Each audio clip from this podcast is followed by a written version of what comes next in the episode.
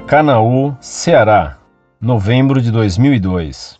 Vocês pediram uma prova da Bíblia sobre o conselho de interpretá-la por si mesma. Encontrei esses versículos no Evangelho de São João, capítulo 2, versículo 5.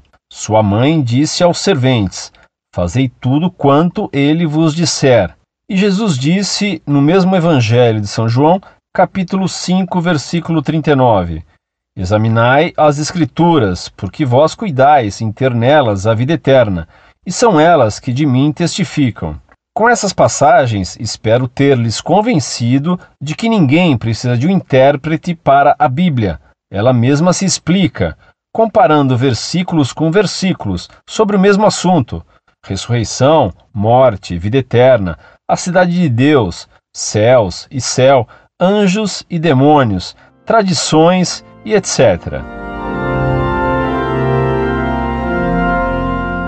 Prezado Salve Maria. O próprio texto que você me cita para me provar que a Bíblia se explica por si mesma prova o contrário, pois o que se diz no versículo que você cita é que se deve examinar as Escrituras e não apenas ler as Escrituras. Examinar não é nunca pessoalmente, pois que na Bíblia está escrito também que nenhuma profecia é de interpretação particular. Segundo a carta de São Pedro, capítulo 1, versículo 20.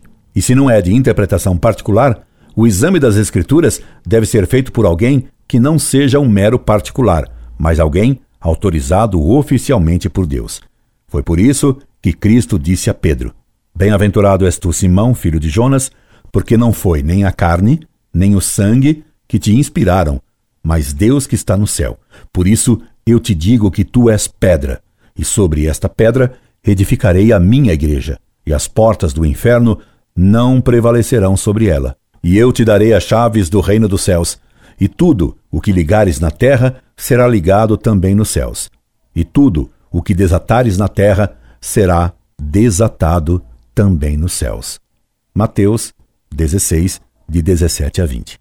E só ao Papa que foi dado o poder de examinar oficialmente e infalivelmente as Escrituras. E seu julgamento, todos se devem submeter. Incorde Jesus Semper, Orlando Fedeli.